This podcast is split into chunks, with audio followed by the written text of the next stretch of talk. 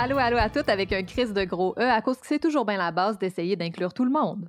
La très bienvenue à ce nouvel épisode de cette deuxième saison de votre podcast queer féministe interrégional et le plus intersectionnel possible préféré.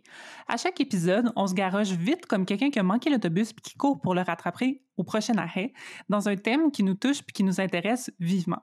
On l'observe avec nos lunettes nerd radicales de presque trentenaire, bien à bout de ce monde-là qu'on travaille à chimer à grands coups de podcast.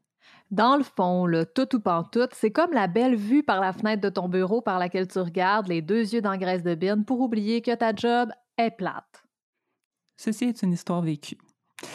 Bon, aujourd'hui, on parle encore d'entrepreneuriat. On finit notre mini-série de deux épisodes sur le sujet avec une entrevue avec une invitée anonyme qui est pertinente en maudit. Puis, on passe sur toutes sortes de chires de notre bord, bien évidemment. On est en direct de Villeray à Montréal et de Trois-Pistoles dans le bas du fleuve. Je m'appelle Alexandra Turgeon. Moi, Laurie Perron. Vous, écoutez, Tout, tout, tout.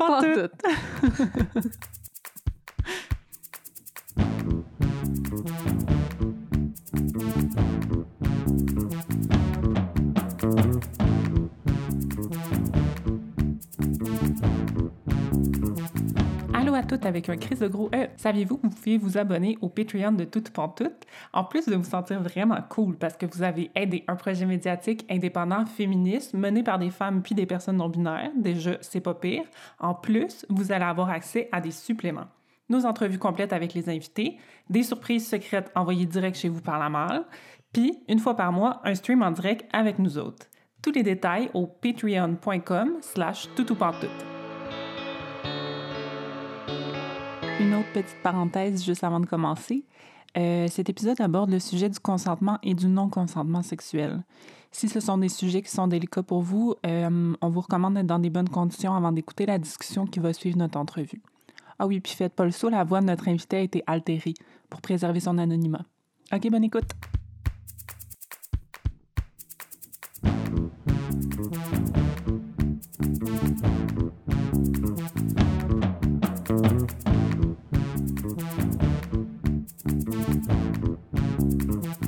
L'entrepreneuriat, c'est large. Ça regroupe toutes les façons possibles de s'assurer un revenu sans être employé par un ou une patronne. On a parlé de la forme la plus connue ou reconnue d'entrepreneuriat, soit de mettre sur pied une entreprise avec pignon sur rue puis des objets physiques à vendre, dans le dernier épisode avec Gabriella Quinte. On va vous jaser tantôt de nos expériences de travailleuses autonomes en art et en communication, donc de la production et marchandisation de produits intangibles mais concrets. Mais avant ça, on se lance dans une discussion autour du travail du sexe, une facette injustement controversée de l'entrepreneuriat. Pour ce faire, j'ai réalisé une entrevue avec une travailleuse du sexe dont on va garder l'anonymat, qui a eu la générosité de nous expliquer plein d'affaires de base, en plus d'approfondir des liens complexes entre le travail du sexe, l'entrepreneuriat et les perceptions sociales. Ben du stock, juste pour vous, dans deux petites secondes.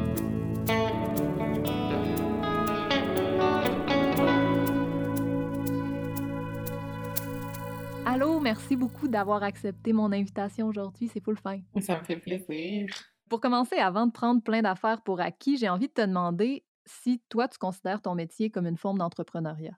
Ben oui, puis non. Moi, j'ai deux euh, métiers dans le travail du sexe. Je suis dominatrice, puis euh, je suis masseuse érotique. Dans le cadre de mon métier, mettons, de dominatrice, oui, je considère ça comme l'entrepreneuriat parce que c'est moi qui s'occupe de promouvoir mes services, puis ça, ça implique plusieurs volets, euh, les photoshoots, les annonces sur plusieurs sites, euh, la gestion de mon propre site Internet, la sélection des clients, vérification de leurs informations, la comptabilité, puis tout. Oui, ça, vraiment, là, en fait, la plus grande partie de mon travail, c'est plus de nature administrative que, l'échange de services qui va s'en suivre. Par contre, dans le cadre de mon métier de masseuse, euh, je travaille pas comme indépendante, je travaille euh, dans un salon de massage. Ça, je vois plus ça comme du travail autonome.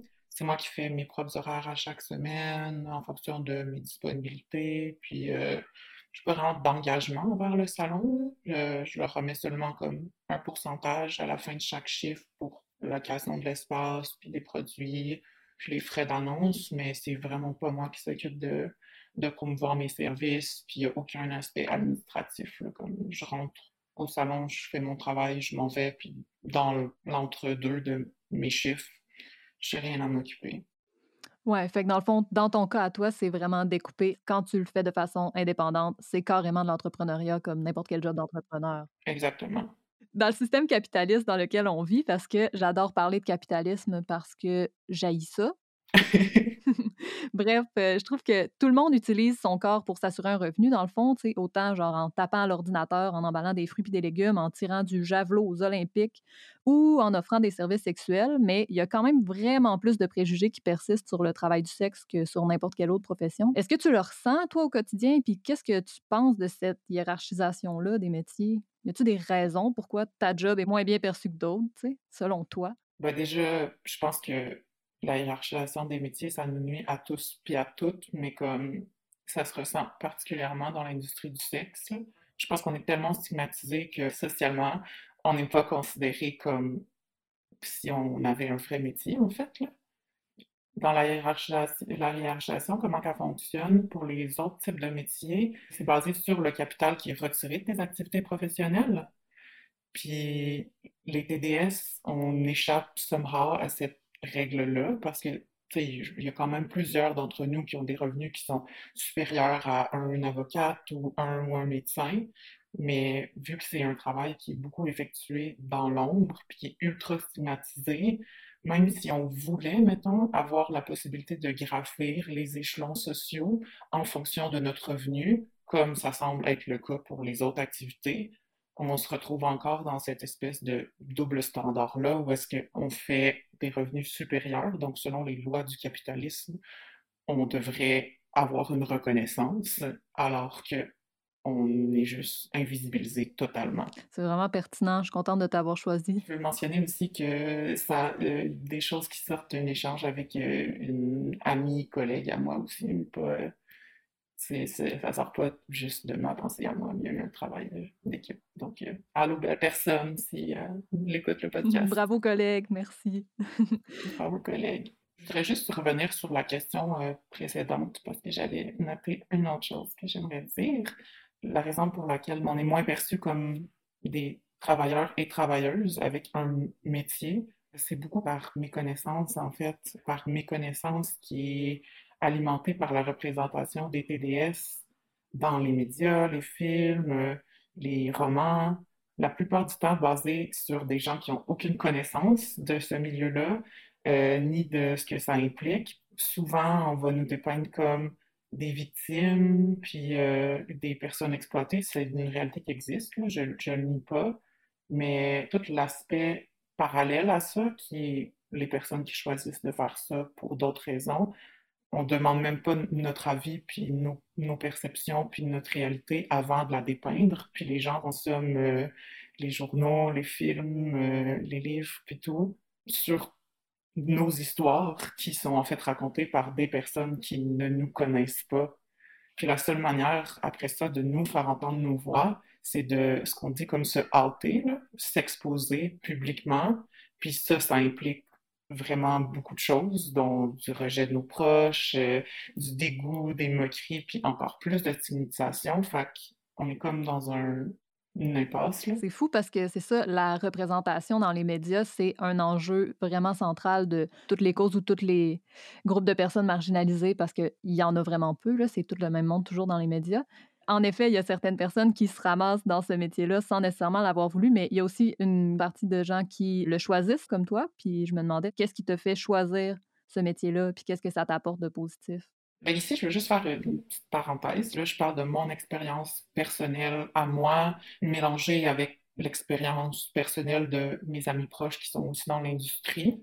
Je cherche absolument pas à rendre glam, à glamorize le travail du sexe je sais que c'est pas tout le monde qui a fait ce choix-là, qu'il y a beaucoup de laideur puis de tristesse dans cette industrie-là. C'est une réalité qui existe, que personne nie. On en est tous conscients, les personnes qui travaillent dans l'industrie. Je, je veux juste pas euh, ignorer cette facette-là. Mais moi, en fait, euh, quand j'ai commencé, j'ai décidé d'essayer les salons de massage parce que je suis une personne super timide puis vraiment anxieuse dans la vie. J'aime vraiment pas prendre la place. Cet environnement-là, ça, ça me donnait une espèce de, de safe space, comme un, un endroit où j'ai la possibilité d'être toutes les choses que je me permets pas d'être dans ma vie personnelle par peur d'être jugée, c'est-à-dire euh, être sexy, euh, séduisant, porter des talons hauts, euh, du maquillage. Ça, c'est toutes des choses qui, que j'adore, mais que je ne m'accorde pas dans ma vie personnelle de peur d'être jugée. J'ai vraiment, juste des belles choses à dire, en fait, de mon expérience personnelle. Ça m'a permis de, de m'épanouir sur beaucoup, beaucoup, beaucoup d'aspects parce qu'à travers ce personnage-là, parce que j'utilise obviously pas mon vrai nom, puis c'est un, un personnage, mais avec ma personnalité quand même. Mais ce personnage-là, il m'a permis d'apprendre en fait à, à, mettre mes limites puis à dire non dans la vie, chose que j'ai jamais été capable de faire. Puis je pense pas qu'en dehors de ce personnage-là, j'aurais été capable de, de faire ça. Euh, ça m'a permis comme d'expérimenter, de après prendre le résultat de ces expériences-là puis de l'intégrer à ma vie personnelle de mettre mes limites puis de dire non. C'est comme si j'avais été comme forcée. Puis vu que à travers mon personnage, il n'y a pas de répercussions sur ma vie personnelle et mes relations interpersonnelles, ça m'a permis d'explorer, voir c'est quoi les réactions, bon, voir qu'en fait, c'est pas si pire quand tu mets tes limites, puis là, il y a des, plein de personnes qui les respectent, fait que je peux essayer dans ma vie personnelle maintenant. Puis un autre aspect positif pour moi, c'est la richesse des échanges ça me rend vraiment profondément heureuse et satisfaite quand je vois mes, mes clients qui ressortent euh, heureux. Puis je me sens vraiment privilégiée de pouvoir amener euh, ce réconfort-là, des discussions intéressantes, puis de l'affection à des personnes qui, contrairement à ce qu'on pense, veulent pas juste des services sexuels la plupart du temps, mais veulent aussi comme une présence humaine. Puis je pense que le fait que mes services soient rémunérés, ça ne change rien à la, à la, véracité de ces interactions-là. C'est un métier full large, là, comme tu disais tantôt, toi, tu as commencé dans les salons, mais tu le fais aussi de façon indépendante, puis tout ça. Mais t'es-tu game de nous faire un topo vite fait de c'est quoi les différentes façons de faire ce métier-là? Oui, je peux faire ça. Là, désolé les personnes de l'industrie si j'en oublie. En gros, il y a les salons de massage, il y a différentes sortes de services qui sont offerts dans différents euh, salons.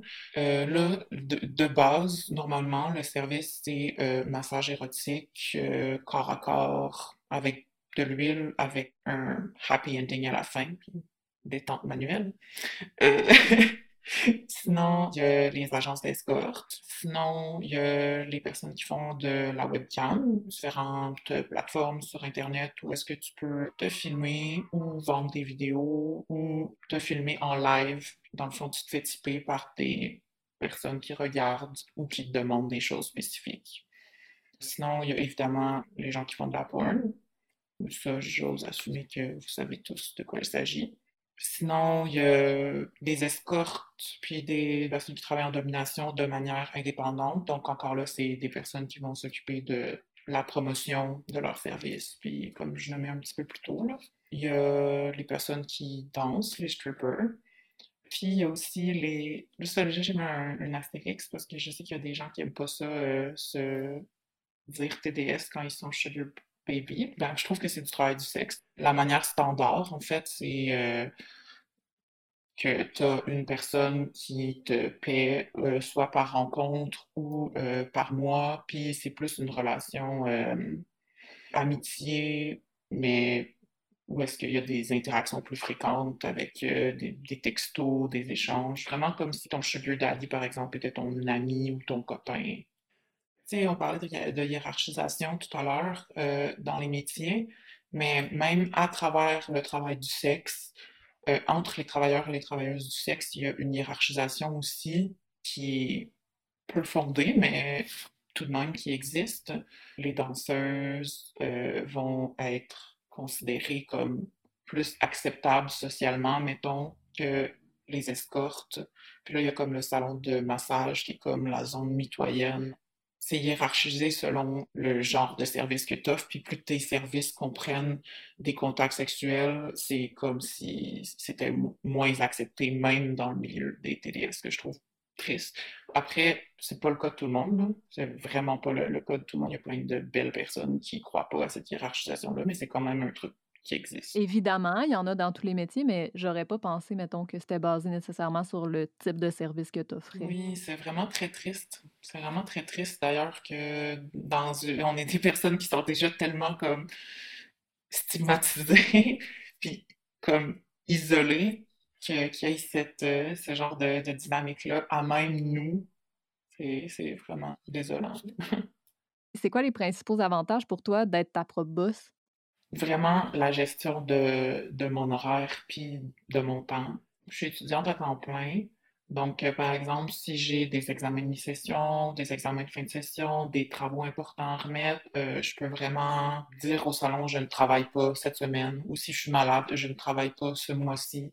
Ou puis tu, te- te fais pas renvoyer. C'est comme une espèce de non-dit que tu rentres un peu quand tu veux, tant que tu te présentes sur les disponibilités que tu as. Puis c'est le même truc comme euh, à travers mon travail de domination. Mon horaire est exactement comme je veux qu'il soit et comme je le décide. Ça, c'est vraiment le gros avantage. Est-ce que tu trouves que c'est difficile des fois de, de mettre des limites claires entre ta vie personnelle puis professionnelle? Parce qu'il faut quand même que tu les prévois ces moments-là où tu vas travailler ou que tu justement que tu le fasses ton horaire, que tu le gères ton site web, que tu fasses toutes ces affaires-là. Est-ce que c'est facile ou difficile pour toi de faire la coupure entre les deux? Hmm, c'est une bonne question. Oui puis non. Mais je pense que mon, personnage, comme je disais tout à l'heure, c'est quand même une extension de moi. Fait euh, est-ce que c'est facile de faire la coupure dans mon cas? Oui. Est-ce que je la fais ou j'ai envie de la faire? Dans mon cas, pas vraiment. J'adore qu'est-ce que je fais. Il y a beaucoup, beaucoup de personnes autour de moi qui sont des personnes qui travaillent dans l'industrie également. C'est un milieu dans lequel je suis super épanouie, je suis fière d'être TDS, fait que j'ai pas vraiment le besoin de faire la coupure. Ça fait partie de mon, de mon identité vraiment, puis la majorité des personnes autour de moi savent déjà que, que je suis dans l'industrie ou ils vont souvent comme m'envoyer des, des personnes qui veulent peut-être être dans l'industrie ou poser des questions. Donc je dirais qu'il n'y a pas vraiment de de coupure. Les seuls moments dans ma vie où euh, j'aurais envie de faire une coupure, puis que c'est difficile, c'est dans mes relations intimes avec mes partenaires, en fait, qui savent ce que je fais. C'est vraiment les seuls moments où j'ai l'impression que par rapport à mon travail, on projette sur moi des attentes auxquelles on s'attend que je réponde parce que je suis TDS. On a des attentes par rapport à ma performance sexuelle, par rapport à mes kinks, par rapport à, comment je vais performer. C'est clair, ça doit être tellement anxiogène d'avoir toujours cette pression-là. Ça doit être hallucinant. C'est plus riche ta réponse que ma question. Ma question, dans ma tête, était euh, ultra euh, pragmatique dans le sens où je me disais c'est toi qui dois gérer tes horaires puis faire toutes ces affaires-là. C'est une full grosse charge de travail qui revient comme en dehors des heures où tu es en train avec tes clients. C'est ça que je me disais qui peut devenir envahissant aussi des fois.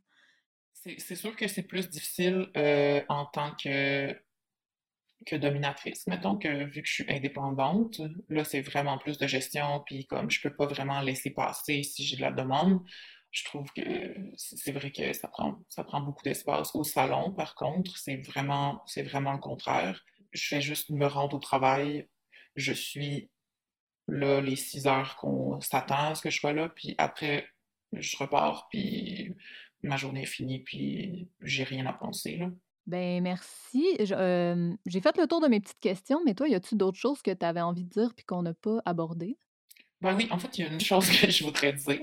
C'est juste un petit message euh, aux personnes qui disent qu'ils sont nos alliés, parce que c'est un truc que j'ai remarqué vraiment beaucoup, puis que, qui a été discuté entre des amis TDS et moi avec mes amis aussi. Les alliés, puis les personnes qui savent que les gens euh, sont TDS, si la personne vous fait assez confiance pour vous le dire, s'il vous plaît, ne hâtez pas vos amis pour avoir du capital militant. S'il vous plaît, ne faites pas ça. C'est vraiment désagréable, puis on est beaucoup à avoir ce problème-là. Les gens vont juste euh, dire Ah, mon ami TDS, juste pour mentionner le fait que j'ai une amie euh, ou un ami qui fait ça, donc j'ai une ouverture. Euh, ça, c'est une réalité qui nous appartient à nous, puis pas à vous. Fait s'il vous plaît, notez pas vos amis. Ça perpétue le stigmatisation, puis en plus, c'est dangereux pour nous. Fait s'il vous plaît, ne faites pas ça. Mais merci vraiment full d'avoir jasé avec nous. Si jamais on trouve des bonnes idées euh, ensemble de quelques représentations médiatiques positives et appropriées. Ça, je pensais pas à des films ou des séries tout de suite, mais Mélodie Nelson, personne exceptionnelle, extraordinaire, à suivre sur Instagram et lire tous ses livres et ses articles et son blog. Vraiment une personne merveilleuse, inspirante. Malade, on va mettre euh, en lien dans nos réseaux sociaux, ses réseaux sociaux. Ben, merci beaucoup. Je vais peser sur stop dans deux secondes.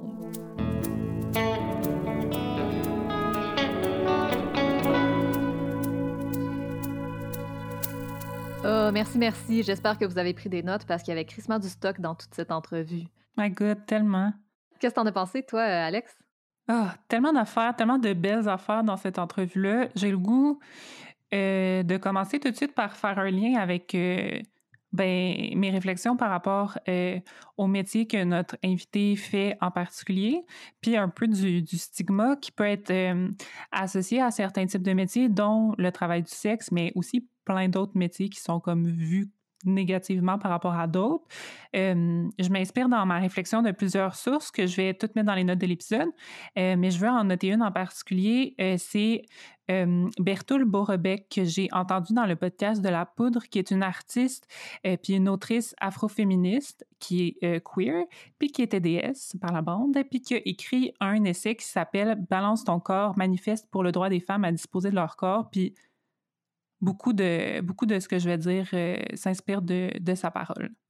Oui, puis juste pour que vous soyez toutes au courant, toutes et tous, euh, TDS, c'est pour travail du sexe ou travailleuse du sexe. Euh, on va des fois utiliser l'abréviation pour alléger notre discours. excusez, j'ai sauté dans les abréviations bien vite. c'est ça, je voulais parler du stigma associé à certains métiers, puis un peu de la hiérarchisation des métiers, puis notre invité en parlait dans ton épisode ça, me fait capoter parce que, tu sais, tout le monde a besoin d'argent pour survivre dans le monde capitalisme, euh, pour survivre ou pour vivre dignement. Tu sais, les, les, travailleurs, travailleuses du sexe n'échappent pas au capitalisme, au capitalisme, ils vivent pas dans un monde où on n'a pas besoin d'argent. Puis c'est pas comme... On dirait que souvent, c'est vu comme un caprice de faire euh, ce travail-là en particulier, mais comme c'est un métier, puis tout le monde a besoin de faire de l'argent pour survivre, puis c'est juste... C'est juste complètement déconnecté de penser qu'il y a certaines personnes qui font certains métiers qui ne devraient pas le faire parce que, je veux dire, faut travailler dans la vie, puis, on n'a pas le choix de faire de l'argent pour survivre euh, dans le monde dans lequel on vit. Puis c'est ça, on peut pas claquer des doigts puis arrêter de vivre dans un monde capitaliste néolibéral. Puis, puis pour survivre, un peu comme on a dit dans l'épisode passé, dans, ce monde-là, mais il faut comme faire un métier qui, qui, est cohérent le plus possible avec les valeurs qu'on a. Puis euh, si, comme faire ce travail-là, c'est cohérent avec les valeurs que tu as, ben comme c'est juste ça qui est important, puis c'est juste ça qu'il faut. Puis ça me faisait penser un peu à, à, mon entrevue avec Clotilde du Ballet dans le premier épisode de la saison où où elle, elle, disait qu'elle était comme entrepreneur un peu parce qu'elle n'avait pas le choix, parce qu'il fallait bien qu'elle vende ses affaires, mais qu'elle qu pas sur, sur la vie d'entrepreneur mm-hmm. particulièrement. Tu sais, c'est pas être entrepreneur qui l'anime nécessairement, mais elle vit dans un monde capitaliste, fait qu'elle n'a pas le choix de, ben, de vendre un peu ce qu'elle ce qu'elle fait pour, pour se vivre là-dedans. Puis c'est ça, ça, ça m'énerve l'espèce de, de réflexion comme si comme si on, on pouvait se passer on pouvait se passer d'un métier dans la vie puis que puis qu'on allait être correct parce que c'est pas le cas. Là. Ouais, l'idée qu'on vend notre âme à chaque fois qu'on fait de l'argent avec quelque chose, c'est pas nécessairement ça. Si tout ce que tu fais dans la vie est en fonction uniquement d'avoir du cash pour t'enrichir, oui, I, get it, mais ou si tu vas euh, renforcer des valeurs en lesquelles tu es vraiment opposé, je comprends. Mais dans la vie, il faut qu'on mange, on habite dans des villes, comme Gabriella disait dans l'autre épisode, ouais. ben, on peut pas juste troquer de la nourriture, des vêtements puis des loyers, ça marche plus dans notre société. Fait qu'à un moment donné, on peut arrêter de se schémer entre nous autres, Chris? Ouais, c'est ça, c'est vraiment foqué. Puis qu'est-ce qui est le plus gossant, c'est que c'est, qu'il y a comme, on dirait, certaines personnes ou une certaine classe de personnes qui décident c'est quoi qui est un métier qui a du bon sens, puis c'est quoi qui est un métier qui a pas de bon sens, tu sais. Puis comme disait notre invité, c'est pas nécessairement juste basé sur c'est qui qui fait le plus d'argent, mais c'est beaucoup basé là-dessus. Puis de toute façon, pourquoi il y a certains métiers qui font plus d'argent que d'autres, alors que, par exemple, dans les, types de travail du care, il y a des métiers qui sont super payés, puis d'autres vraiment pas payés, mais c'est tous des travails du care desquels on a besoin. Je pense à quelqu'un qui fait du ménage par rapport à quelqu'un qui va, genre, soigner des dents. Je veux dire, il y en a pas un qui est moins dégueu que l'autre, on s'entend. Puis il y en a une catégorie qui est fucking riche, puis l'autre qui a de la misère à arriver. En tout cas, ça m'écœure. Oui, vraiment. Puis avec la pandémie, on a vraiment eu un, gros. Euh, on a fait face à ce problème-là. On n'a pas eu le choix. Tu sais, les, euh, les, les, métiers qui sont comme moins valorisés parce qu'ils faisaient moins d'argent se mmh. ramassent à être les travailleuses essentielles finalement, puis que sans eux, ben il n'y en a plus d'approvisionnement de toute la société en produits puis en services essentiels. Mmh. Euh, les gens qui travaillent en CHSLD, mmh. on a besoin d'eux. Les, les, gens qui nous torchent, à un moment donné, qui nous vendent la... Ben, c'est ça, c'est plein de métiers qui sont mal vus ou qui sans être mal vus, ils sont juste moins considérés parce qu'ils sont moins hauts dans l'échelle du capitalisme, de, justement là, de la hiérarchie basée sur le salaire, puis c'est un peu ridicule. Puis de voir que les préjugés contre le travail du sexe font même que ce métier-là est même pas considéré dans la catégorie, dans, dans la hiérarchisation monétaire. C'est carrément à côté. Mm. Même le capitalisme est influencé par ce préjugé-là. C'est fort en crise. Oui, oui. Puis ça pose aussi vraiment un gros enjeu qui est euh, vu qu'on considère comme ce métier-là à part de tous les, autres métiers, ça fait qu'on ça fait que les personnes qui, qui, font du travail du sexe ont aucune ressource puis aucune, euh, aucune protection liée à leur emploi comparativement à d'autres personnes qui ont, par exemple, des, syndicats ou des associations professionnelles ou, qui ont des lois qui vont pouvoir les protéger par rapport à leurs clients, par rapport à leurs patrons, etc. Juste des fucking normes du travail pour les protéger de potentiels abus. Ben, ben quand on considère un métier comme étant pas un vrai métier, ben toutes ces protections-là, ben ils, tombent, puis c'est fucking grave parce que ça... Je pense que c'est comme un espèce de cercle vicieux qui fait en plus que, que comme on n'a on, on pas de contrôle sur certaines dérives qui peuvent arriver dans ce métier-là, puisqu'il n'y a pas de a pas de filet de sécurité, mais on voit rien que ça, puis ça, améliore, ça, ça alimente le stigma, puis, puis c'est ça, ça fait que ce métier-là est encore plus mis à côté de, de tout ce qu'on se considère comme, comme un métier, entre gros guillemets, normal. Puis, puis c'est ça, je pense que les travailleurs du sexe, les travailleurs du sexe en sont un exemple, mais qu'il y a plein d'autres métiers qui sont victimes de cette hiérarchisation vraiment comme euh, arbitraire euh, euh, du travail qui est super problématique. Une autre chose que je voulais dire par rapport au travail du sexe en particulier, c'est que ça rentre dans ma réflexion par rapport à qu'est-ce qui est un travail rémunéré puis qu'est-ce qui est un travail pas rémunéré, mettons. Puis il y a des considérations féministes aussi par rapport à ça, mais, je trouve ça foqué parce que, OK, ma réflexion est un peu comme en développement, fait que j'espère que je vais, je vais la sortir comme faut, mais mettons, le travail du sexe, OK? On, rémunère des gens pour des services sexuels, euh, puis ça, c'est considéré comme étant amoral, comme étant comme pas correct. Mais dans plein de relations de couple, mettons, surtout dans des mariages hétéros, le sexe peut être utilisé comme une monnaie d'échange, comme de façon euh, super, c'est super accepté. Tu sais, euh, qu'est-ce que je veux dire par là, c'est, euh, tu sais, évidemment, il n'y aura pas d'échange direct d'argent, quoique peut-être des fois, mais comme, tu sais, des personnes qui consentent, en gros guillemets, à une sexualité avec la personne qui est dans leur vie, puis à faire plein de tâches de care aussi, pour obtenir un toit, pour obtenir de l'argent de poche, pour obtenir une protection, pour obtenir des fois un statut social, pour avoir la paix, tu sais, pour arrêter de se faire achaler, pour avoir une certaine, comme, c'est ça, paix psychologique, puis je sais pas, qu'est-ce que je me dis, c'est que, que, que, ça existe, puis qu'on n'en parle jamais de ça, qu'il y a comme tout le temps, euh, pas tout le temps, mais il y a souvent une, une relation, une espèce de monnaie. Le sexe est souvent utilisé comme une monnaie d'échange dans des contextes, dans des contextes qu'on normalise. Puis aussitôt qu'on fait vraiment rentrer de l'argent là-dedans, ben là, euh, comme on arrête de trouver ça normal. Puis je sais pas, je trouve ça vraiment bizarre. Vraiment. Puis j'ai comme le goût de répondre d'avance à celles qui, qui pensent que c'est un peu tiré par les cheveux comme concept parce que c'est pas la première fois que, que je jase de ce concept-là. Puis les gens sont mmh. comme Ouais, mais c'est pas vraiment une monnaie d'échange. Ben, j'ai envie de me risquer un peu là, à des confessions peut-être un peu trop personnelles qui vont peut-être me retomber d'en face, mmh. mais qu'est-ce que tu veux? C'est ça l'authenticité, il paraît. Note. En tout cas, gardez ce qui va suivre entre vous puis nous. Je vous fais confiance dit-il avant de poster son podcast sur toutes les applis du monde. J'ai fini mes parenthèses. Bon, euh, ce que je voulais dire, c'est que même si je suis au courant de l'importance du consentement éclairé puis non mmh. influencé par des, des, éléments extérieurs, ben moi aussi, tu sais, moi, ça m'est arrivé à plusieurs reprises d'accepter une relation sexuelle pour avoir une coupe d'heures ou de jours sans tension qui me repop d'en face ou Ben oui. juste pour nous, me sauver de l'ambiance lourde puis difficile qui va suivre un refus ou qui peut apparaître quand ça fait longtemps qu'on n'a pas fait l'amour ou des choses comme ça. Puis ce qui est terrible, c'est que si moi je l'ai faite sans être dans une relation violente, puis avec tout le bagage de réflexion féministe que j'ai, bien, ça me semble une évidence que ça se fait en général, constamment.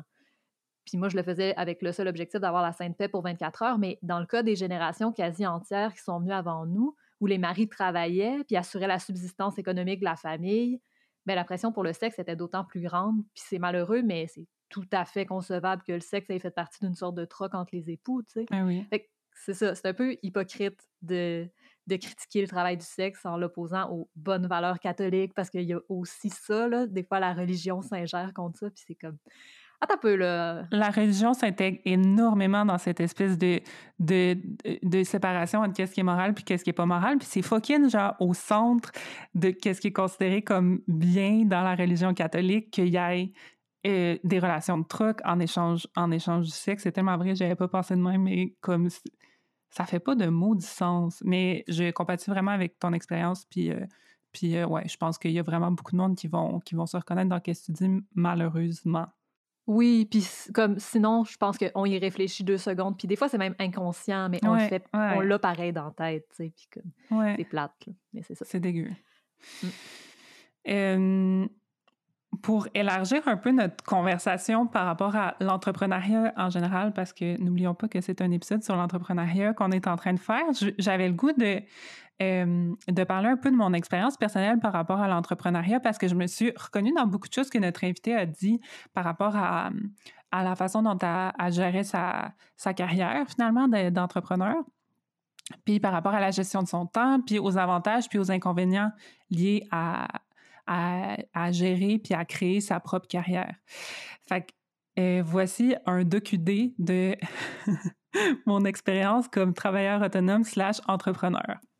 Yeah, j'adore. J'ai été entrepreneur en communication euh, en sortant de mon bac. J'ai commencé à être travailleur autonome, dans le fond, après avoir été sur chômage, après un contrat. Puis euh, j'ai comme. J'étais sur chômage, mais je prenais quelques contrats sur le side pendant ma recherche d'emploi. Mais à un moment donné, j'avais tellement de contrats que ben, j'avais plus besoin d'être sur chômage, puis j'avais plus besoin de me chercher de job. Fait que je me suis comme ramassée entrepreneur un peu sans faire exprès.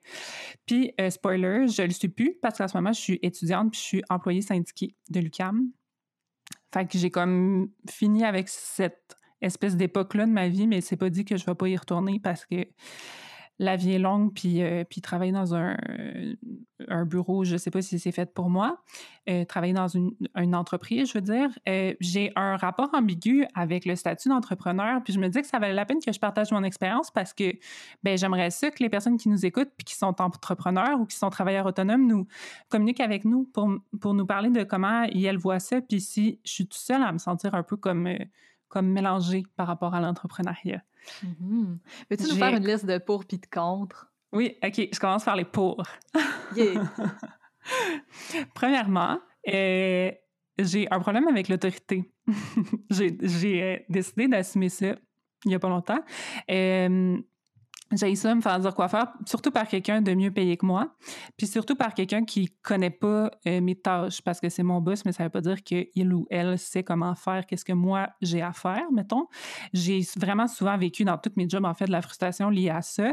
Euh, J'en viens encore en tant que syndiquée de l'UQAM, d'ailleurs. Puis ça me rend aussi vraiment, vraiment anxieuse d'avoir un cadre rigide de travail, tu sais, d'être obligée de- d'être dans un endroit physique euh, ou en avant de mon ordinateur, de telle heure à telle heure, à tous les jours pendant la semaine. D'avoir une équipe de travail avec qui je dois socialiser aussi, là, je suis, ça me rend bien, bien, anxieuse, même si c'est des personnes que j'aime, c'est c'est- c'est comme pas un setup dans lequel je suis bien. Euh, d'être obligée d'arriver à une certaine heure puis de partir à une certaine heure pour avoir l'air de travailler fort alors que je suis une overachiever de toute façon puis que je vais tout faire qu'est-ce que j'ai à faire. Mhm. Euh, je suis sûrement pas toute seule de ma gang, mais c'est toutes ces raisons-là qui ont fait que le statut d'entrepreneur ou de travailleur autonome, euh, pas avoir de boss, pas avoir de bureau, pas avoir d'équipe, trouver mes propres clients, fait que trouver ma propre job, ben ça m'aide comme à, à me sentir mieux dans le monde capitaliste dans lequel on vit. Mhm. Mais là, c'est la fin des pour parce que si tout allait bien, on ferait pas un épisode là-dessus. Vrai. Je vais faire maintenant la liste de contre. OK, on est prêt. Euh, la première chose qui, à laquelle j'ai beaucoup réfléchi, c'est euh, l'espèce d'injonction de performance puis de marketing de soi quand tu es entrepreneur qui m'a fait vraiment capoter. On en a parlé déjà un petit peu, mais, c'est, le cas pour n'importe quel projet, qu'on est obligé de faire un petit peu de marketing, de branding. On le fait pour tout ou pas tout, même de, d'essayer juste de, nous faire connaître puis de, de diffuser qu'est-ce qu'on fait à plus de monde. Mais comme je me suis abonnée à tellement de blogs, j'ai commencé à suivre tellement de podcasts, de, groupes Facebook qui donnaient des conseils sur comme la façon la plus efficace de se vendre, d'aller chercher plus de clients, de réseauter, etc. Euh, c'est souvent conseillé de personnaliser son entreprise, de parler de soi en tant qu'entrepreneur, idéalement sur les médias sociaux, de se mettre de l'avant, d'avoir une personnalité intéressante, une image de marque. Euh, faut avoir un certain standing aussi. Il embarque une espèce de, de compétition avec d'autres entrepreneurs qui font la même chose. Tu, vas regarder qu'est-ce qu'ils font, puis tu vas te dire ah fuck, faudrait que je fasse ça. Fait je me, je comparais vraiment beaucoup, même à des gens qui étaient comme dans des cercles d'entraide, par exemple, d'entrepreneurs en communication. Euh, je, finissais par regarder qu'est-ce que les autres faisaient, puis, puis de me euh, de me mettre un peu en compétition avec ces personnes-là. Euh, puis, je suis comme vraiment rentrée dans une spirale super stressante de comparaison, de to-do list, puis d'objectifs qui finissaient plus. Puis, euh, qu'est-ce que j'essaie de dire? Dans le fond, c'est qu'en tant qu'entrepreneur ou que travailleur autonome, on passe une énorme partie de notre temps comme pas à travailler, pas à faire notre projet, mais comme à se vendre. Puis notre invité en parlait beaucoup que genre une grosse partie de son temps, c'est ses tâches administratives. Puis comme les règles de l'art pour se vendre comme faux peuvent être dures à la santé mentale à cause de la comparaison entre entre autres. Puis la frontière finit par être floue entre, toi, puis, puis ton produit ou ta compagnie. Puis c'est comme vraiment foqué de, de se vendre, surtout quand le produit, c'est comme toi-même. Parce que, mettons, j'étais consultante en communication, fait que c'était moi mon produit, fait que c'était comme... C'est comme foqué, puis c'est comme si à un moment donné, les, les, moyens qui sont le marketing, qui sont supposés être là pour t'aider à aller te chercher comme des clients, ils, ils, dépassent la fin qui est de faire la job comme avec l'accumulation de capital, que des fois, comme l'argent, c'est juste supposé de t'aider à acheter des choses, mais le but finalement, c'est juste d'avoir de plus en plus d'argent, mais je me sentais de même. Puis, euh, ça a fini que je me trouvais jamais assez big, jamais assez comme out there. J'ai eu vraiment le réseautage, jamais assez cool. Puis j'ai fini par tout sacrer là finalement, puis retourner à l'école parce que j'étais pas bien là-dedans, mais pas à cause du travail que je faisais, mais à cause de tout ce qui l'entourait. Mmh. Puis c'est ça, m'a, m'a vraiment fait me questionner par rapport à, à, quel point on est plus libre finalement quand, quand on est entrepreneur puis quand on est notre propre boss parce que je me sentais vraiment finalement comme prisonnière de, de cette espèce de liberté-là que je m'étais créée. Je sais que c'est contradictoire, mais...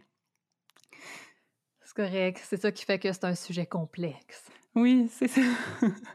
puis j'ai aussi l'impression que souvent on finit par par plafonner en tant qu'entrepreneur, à moins, de partir, euh, parce que c'est pas vrai qu'on part tout égal dans la vie, à moins de partir avec une aussi grosse mise de fonds ou des contacts de fou, ben c'est comme, euh, encore une fois, je reviens au mythe, mais comme sortir de ces problèmes financiers de début de, de début de carrière d'entrepreneur, puis vraiment comme pouvoir euh, te, gérer, puis être à l'aise, puis être libre. Euh, je connais pas beaucoup de monde qui sont rendus là, là qui struggle plus, puis qui, puis qui, qui dépassent le stade où ce que, où ce que, où ce que tu te sens vraiment pogné dans tes, dans tes factures. Puis euh, c'est ça, il y a, y, a, y a, plein d'autres espèces d'injonctions de, performance dans l'entrepreneuriat. Il y a plein de business qui, qui misent sur... Euh, l'espèce de, de, peur puis de, de sentiment de ne pas être assez que j'avais, là, des, des, des, outils pour gérer son temps, des, euh, des coachs euh, pour être un meilleur entrepreneur. Euh, il y a une business aussi qui, qui capitalise là-dessus, puis je trouve ça bien, bien, bien fucké.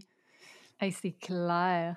Mais ça va dans, dans l'industrie du well-being dont on avait parlé aussi, là, comme essayer de te faire sentir bien dans les choses que tu n'arrives pas à accomplir, dans un système trop grand. C'est comme. Ouais. C'est ça ça partie, je pense. C'est ça.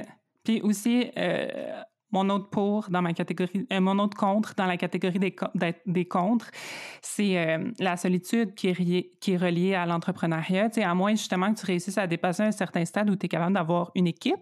Fait que là, tu, sais, tu, mm-hmm. crées ton équipe avec des personnes que tu choisis puis qui t'aiment, puis ça, c'est vraiment cool. Mais, tu sais, moi, moi j'étais toute seule, fait que je travaillais tout le temps toute seule. J'avais pas de vacances, euh, j'avais pas d'assurance. Euh, il a fallu que je me prenne des assurances privées, mais comme je savais pas, fait que vraiment, pendant vraiment longtemps, si j'étais tombée malade, j'aurais juste été vraiment normale. Euh, tu peux pas avoir de chômage, d'ailleurs, quand tu arrêtes de travailler, tu es travailleur autonome n'as pas de formation continue qui est payée, tes impôts qui finissent plus, comme arrêter de nous faire croire que de faire passer nos factures sur nos impôts, ça va nous rendre riches, comme c'est pas vrai. c'est pas vrai. À moins qu'il y ait comme taille 50 chars, je sais pas. Puis t'as pas d'équipe pour te baquer s'il t'arrive quelque chose, puis c'est beaucoup de charge mentale.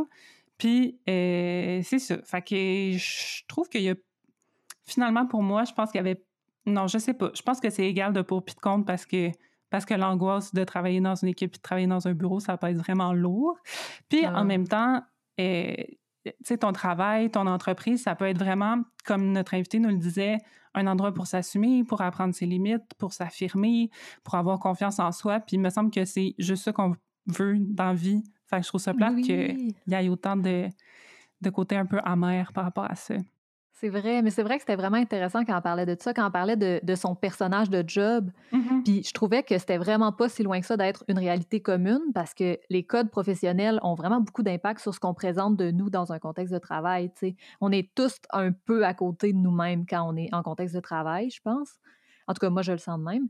Puis ce que son personnage à elle, il apportait comme sentiment de, safe space pour explorer, justement, comme tu disais, bien, la musique, puis particulièrement même la scène folk, ça a fait la même chose pour moi. C'est là que j'ai commencé à me mettre du linge euh, un peu plus sexy, genre pour tester, mais tu sais, entre guillemets, mmh. parce que je sais pas qui a décidé qu'une paire de jogging, c'était pas, c'était pas sexy, mais. Oui, d'ailleurs. Euh, on sait pas. Mais j'ai aussi mis des jogging en show, mais justement, comme tester puis voir qu'est-ce que je peux faire qui va faire réagir ou pas faire réagir le monde, euh, fronter une attitude un peu plus provocatrice, un peu plus assumer des idées plus radicales dans un micro. Mais mon je sais que c'est, je peux pas considérer ça comme mon travail parce que ça me rémunérait pas, mais c'est quand même un peu mon métier en quelque sorte parce que c'est ben ça que je fais constamment, tu sais. Puis ça m'a vraiment permis, moi, de transposer cette liberté-là que je prenais, mettons, dans mon métier ou ma vie professionnelle, à ma vie personnelle, ouais, dans mes projets, à mon, à mon identité carrément. Puis c'est super précieux. Mais ça. Euh, je pense que c'est important d'être capable ou d'essayer de, trouver le moyen de se servir de nos jobs pour s'empowerer personnellement. Quelle que soit la job, c'est sûr qu'il y a des jobs où c'est plus tough que d'autres, mais c'est le fun de réussir à aller chercher quelque chose de notre travail aussi. Oui, mais ça, mais ça. Mmh. J'ai envie de faire euh, un petit point pour parler de ce qui se passe en ce moment sur les réseaux sociaux. Euh, je ne suis pas une spécialiste absolue de la technologie, au cas où vous ne le saviez pas encore. je pense qu'Alex est au courant. Mais euh, dans... je suis quand même une professionnelle du scrolling, par exemple. Puis j'ai vu plusieurs comptes que j'apprécie vraiment beaucoup en lien de près ou de loin avec la sexualité, notamment sur Instagram ces temps-ci, se faire shadow ban, se faire euh, retirer des photos, même fermer les comptes. Depuis qu'il y a eu encore une modification sur la politique d'utilisation d'Instagram. Est-ce que tu peux faire une définition de shadow ban pour les personnes qui ne sont pas au courant de ah, ce que ça veut dire? dur. Mais c'est au final de ne pas être. Comme ça, ça empêche que les utilisateurs te voient fluidement ou, mettons, tu, écris dans la barre de recherche, tu cherches le compte que tu connais, puis comme étrangement, il n'apparaît pas cette journée-là, ou tu vois moins de contenu de cette page-là tant que tu ne vas pas cliquer dessus puis aller voir qu'est-ce qu'il y a posté.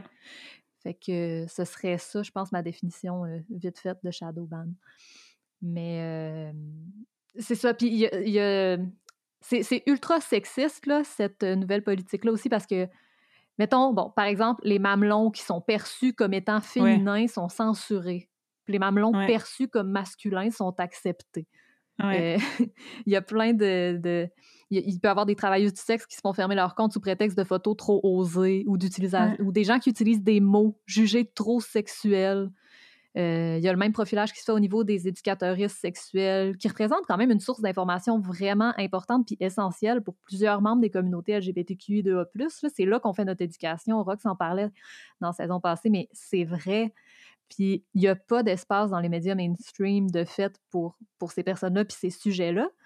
Mais dans les réseaux sociaux, ben là, on les bannit.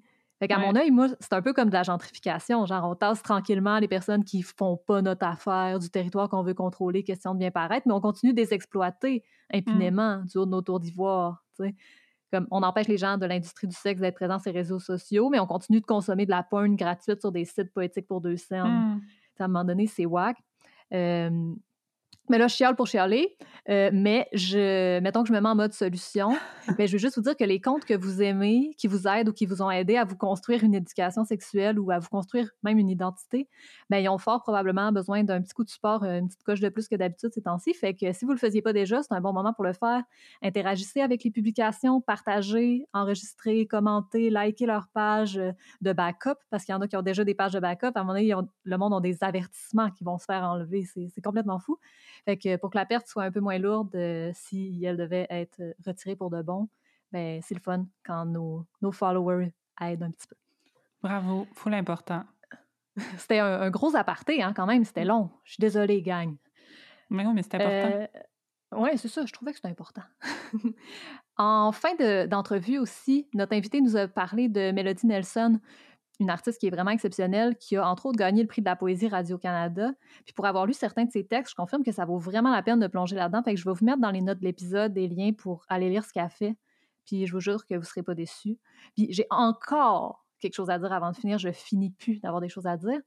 Mais j'ai juste envie de rappeler un, message vraiment important de notre invité qu'elle a lancé en fin d'entrevue. C'est si vous avez des amis, travailleurs, travailleuses du sexe, on est bien content pour vous, mais faut pas les hâter à tout vent pour faire du capital militant. C'est pas fin, c'est pas ça de la vraie amitié. Puis tant qu'à y être, faites donc la même affaire avec vos amis trans ou lesbiennes, euh, puis vos amis à santé mentale fragile. Je sais pas. Oui. Il me semble que la confiance de votre chum, ça vaut plus que de passer pour un militant, militante radical. Fait que c'est un pensez-y bien. Très important. Bravo. Ok, j'ai plus rien, là. c'est là-dessus qu'on va finir cet épisode de Tout ou Pantoute. Qu'est-ce que ça vous évoque, vous autres, l'entrepreneuriat? Est-ce que vous vivez l'American Dream? Est-ce que vous avez starté from the bottom now you here? Avec mon bel accent anglophone? La BTB anglophone. on a le goût de vous entendre puis de vous lire, fait que gênez-vous pas pour nous écrire sur nos médias sociaux. On s'appelle Tout ou Pantoute, puis on est sur Instagram puis sur Facebook, puis on a même un courriel, toutoutpantoute at gmail.com. Aussi, on vous invite à nous écrire si vous pensez qu'on peut s'améliorer d'une quelconque manière, euh, nous dire c'est quoi nos angles morts, qui on oublie, qu'est-ce qu'on oublie. N'hésitez pas à nous aider à être meilleurs. On est bien plein, plein de bonne volonté, puis on sait qu'on n'est pas parfait. Aussi, si vous avez une passion, un talent, une expertise, puis que vous aimeriez partager ça avec le monde entier en répandant votre talent aussi efficacement que c'est répandu la COVID, écrivez-nous. On veut vous connaître, on est toujours à la recherche de nouveaux sujets et de personnes de tous horizons pour en parler avec nous en ondes. On veut sortir de nos cercles. Au secours! Please, please! Merci beaucoup à notre invité du jour pour sa discussion, ma foi, tellement pertinente et intéressante. On est vraiment, vraiment, vraiment reconnaissante de ta participation. Merci à Audrey Laperrière pour notre visuel. Merci à Marie-Ève Boisvert pour le montage. Puis merci à vous autres d'avoir joué avec nous. Bye! Ciao, Pao!